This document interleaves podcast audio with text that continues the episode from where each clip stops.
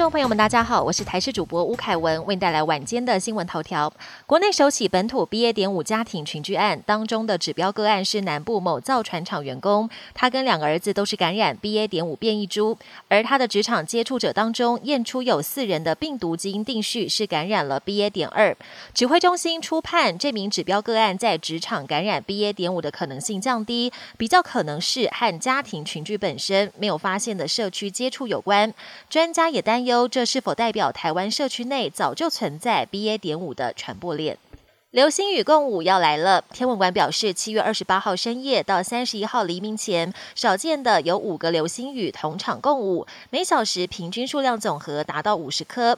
只要抬头就可以看得到。当这些流星雨的辐射点在晚间十点都升起之后，一场相当于每小时数量五十颗的组合流星雨便在无月光干扰的夜空中尽情展开。而且与一般流星雨不同的是，各流星并非来自单一辐射点，而是来来自各方向，所以只要抬头就能够清楚看见。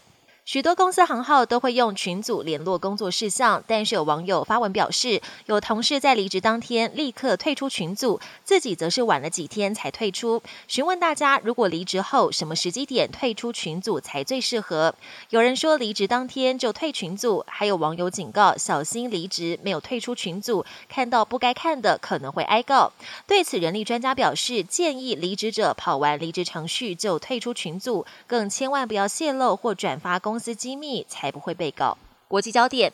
伊拉克自独裁者海山倒台以来，政治改革之路非常不顺利。新任的政府首脑和国家元首已经延宕两百九十天无法出炉，原因是因为政党之间的斗争导致新政府无法组成。什叶派领袖萨德的政党联盟去年十月大选中拿下最多席次，但拒绝和亲伊朗的势力合作，支持者还大举闯入首都巴格达的绿区，占领国会大厅，把议事厅当成了游乐场。军警人员发射催泪弹和水炮试图驱散，但在人数上完全寡不敌众。日本新冠疫情再升温，二十八号全国新增二十三万人确诊，东京则是四万多人，双双再创新高。世卫组织也确认，日本上周累积新增确诊数居全球之冠。而新冠病毒扩大蔓延，影响所及，包括日本国会有一百多人染疫，全国一百五十四家邮局关门停摆，各地公共澡堂提早打烊，大阪也宣布进入医疗紧急状态。日本民众也人心惶惶。国外的宝石开采又有重大发现，非洲安哥拉一个矿场日前挖到了一颗罕见又大又纯净的粉红钻石，重达一百七十克拉。业者相信有可能是三百年来最大的一颗粉红裸钻，已经命名为“露落玫瑰”。